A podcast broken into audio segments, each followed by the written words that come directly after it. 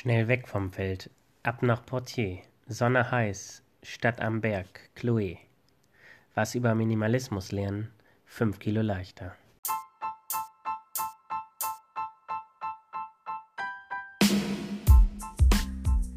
Willkommen zur siebten Folge auf dem Weg, einem Podcast zu mir selbst. Viel Spaß!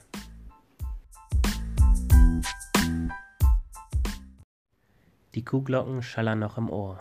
Route gestartet, auf geht's. Ohne mich umzuschauen, verlasse ich meinen Notzeltplatz. Der Friedhof auf der linken sieht im Morgengrauen nicht weniger creepy aus, aber die Hunde sind wenigstens leise. Mit der Sonne im Rücken, die mich wärmte, aber leider keinen Anschub wie Rückenwind gab, ging's Hügel auf, Hügel runter. Ich weiß noch, wie die Temperatur und Luftfeuchtigkeit sich drastisch änderten, je nachdem, ob ich auf dem Peak des Bergs war oder am Tal. Ich hatte noch nichts gegessen, also erstmal ein paar Datteln, noch immer aus Orléans, und Nüsse snacken. All die Dinge, die ich während der Fahrt brauchte, und alle Wertsachen packte ich in die Lenkertasche. Die konnte ich mit einem Griff abnehmen, um zum Beispiel nur mal schnell was einkaufen zu gehen. Nur störte mich manchmal das Kabel, das am Dynamo angeschlossen war und über das ich mein Handy bei eingeschaltetem Display wenigstens auf demselben Batterielevel halten konnte. Zum Aufladen des Handys war ich einfach zu langsam und konnte so nicht genug Strom produzieren. Ich war so früh los, dass der Verkehr erst richtig aufkam, als ich schon die ersten 20 Kilometer zurückgelegt hatte. Mein Tagesziel war Portier, Studentenstadt und Stadt der Kunst und Geschichte mit mehr als 70 Kulturdenkmälern am Fluss Clain liegend. Ich google die Stadt gerade und sehe, dass René Descartes dort studiert hat. Der Name kommt mir bekannt vor. Weitergeklickt. Begründer des frühzeitlichen Rationalismus. Ich muss lachen. Ironisches Leben. Von ihm soll der lateinische Satz cogito ergo sum kommen. Ich denke, also bin ich. Ich seufze und lache zugleich. Das Denken hatte ich in meinem Leben zu ernst genommen. Ich glaube, ich bin in der Gegenbewegung. Sorry, René. Ich mache daraus sentio ergo sum. Ich fühle, also bin ich.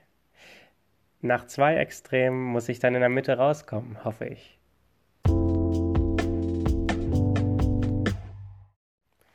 Ich radle vor mich hin. Die Sonne wird heißer. Der Sommer 2019 war unglaublich heiß. Vielleicht könnt ihr euch noch dran erinnern. In Frankreich waren es zu der Zeit bis zu 44 Grad. Irgendwann sagt der Körper dann einfach, ähm, mach mal eine Pause, bringt gerade nicht so viel.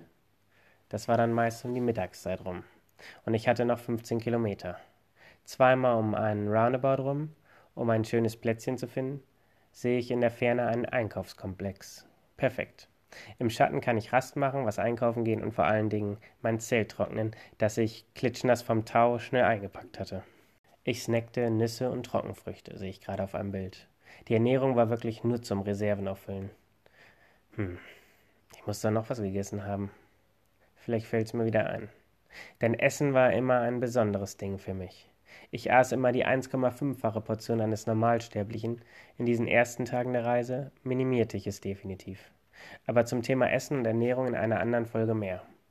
Um Essen machte ich mir damals nämlich nicht so viele Gedanken, vielmehr ging es um einen Schlafplatz.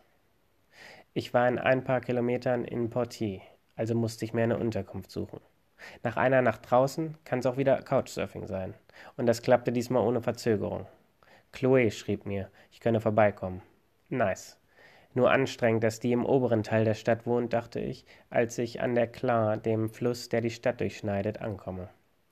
Irgendwie funktioniert meine Gangschaltung auch nicht mehr so vernünftig, seitdem ich das Fahrrad bei Adam und Manuel auseinandergebaut hatte. Repariere ich, wenn ich oben bin. Mich irgendwie in den engen Eingang des Mietshauses direkt in der Innenstadt gezwängt und oben in einem Einzimmer-Apartment mit Pantry-Küche angekommen, frage ich, bist du gerade eingezogen oder geht's bald woanders hin?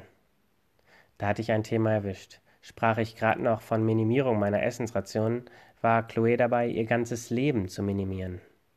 Einfaches Leben, Minimalismus.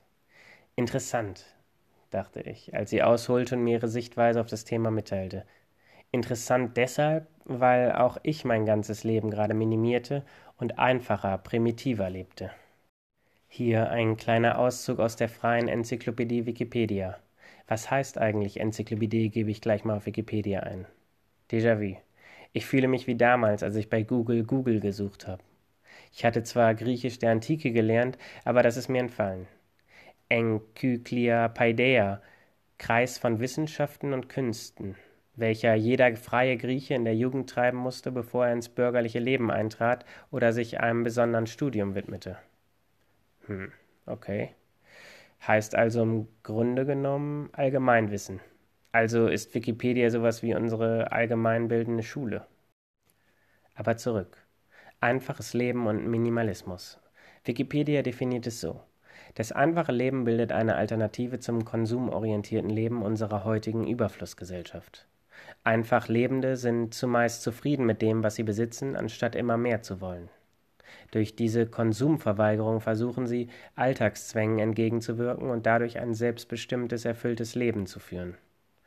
Auch der zunehmenden Reizüberflutung und Entfremdung des Menschen in der modernen Welt soll mit freiwilliger Einfachheit etwas entgegengesetzt werden. Ich freue mich gerade, denn das sprach mir schon damals aus der Seele. Ich verstehe es jetzt aber noch besser. In Deutschland hatte ich mich damit schon beschäftigt, denn der Minimalismus als eine Unterart der freiwilligen Einfachheit verbreitete sich, als ich anfing zu studieren, 2010. Gehypt wurde sie durch einen Typen, der seinen Besitz auf 100 Dinge reduzierte und darüber ein Buch schrieb. In 2019 machte eine Netflix-Serie die Methoden einer japanischen Ordnungsberaterin bekannt. Ah ja, und dann war da noch die Tiny House Bewegung. 15 bis 45 Quadratmeter Häuser, die das Notwendigste enthielten.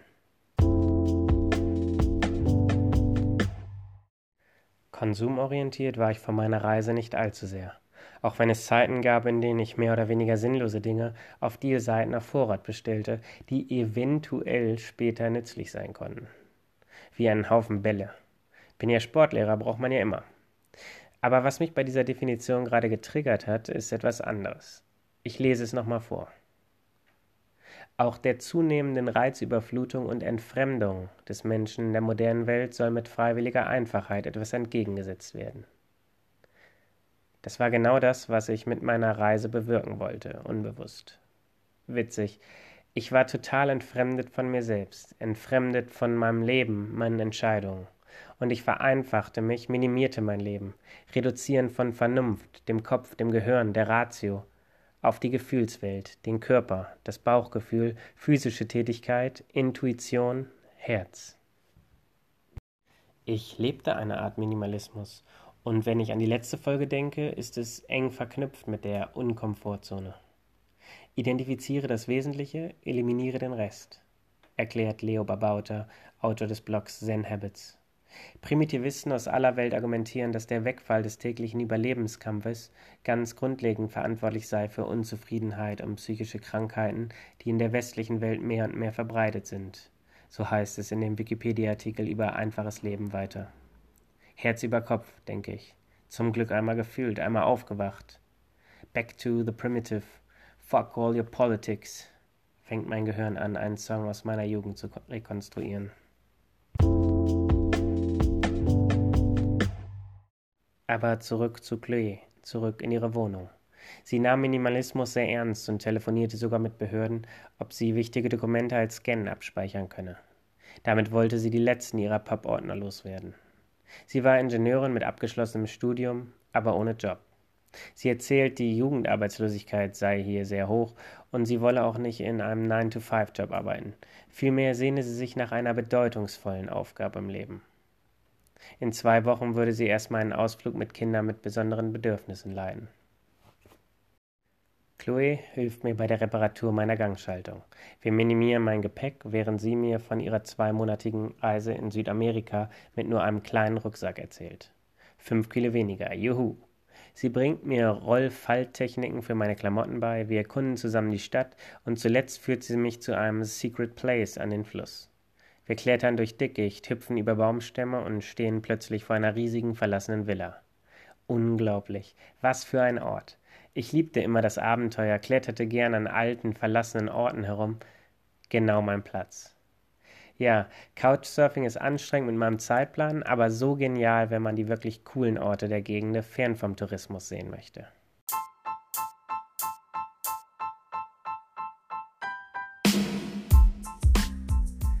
Schön, dass du reingehört hast. Was sagst du eigentlich zum Minimalismus? Hast du selbst schon Erfahrungen damit gemacht? Schreib mir gern mal. Bis zum nächsten Mal. Ciao, ciao.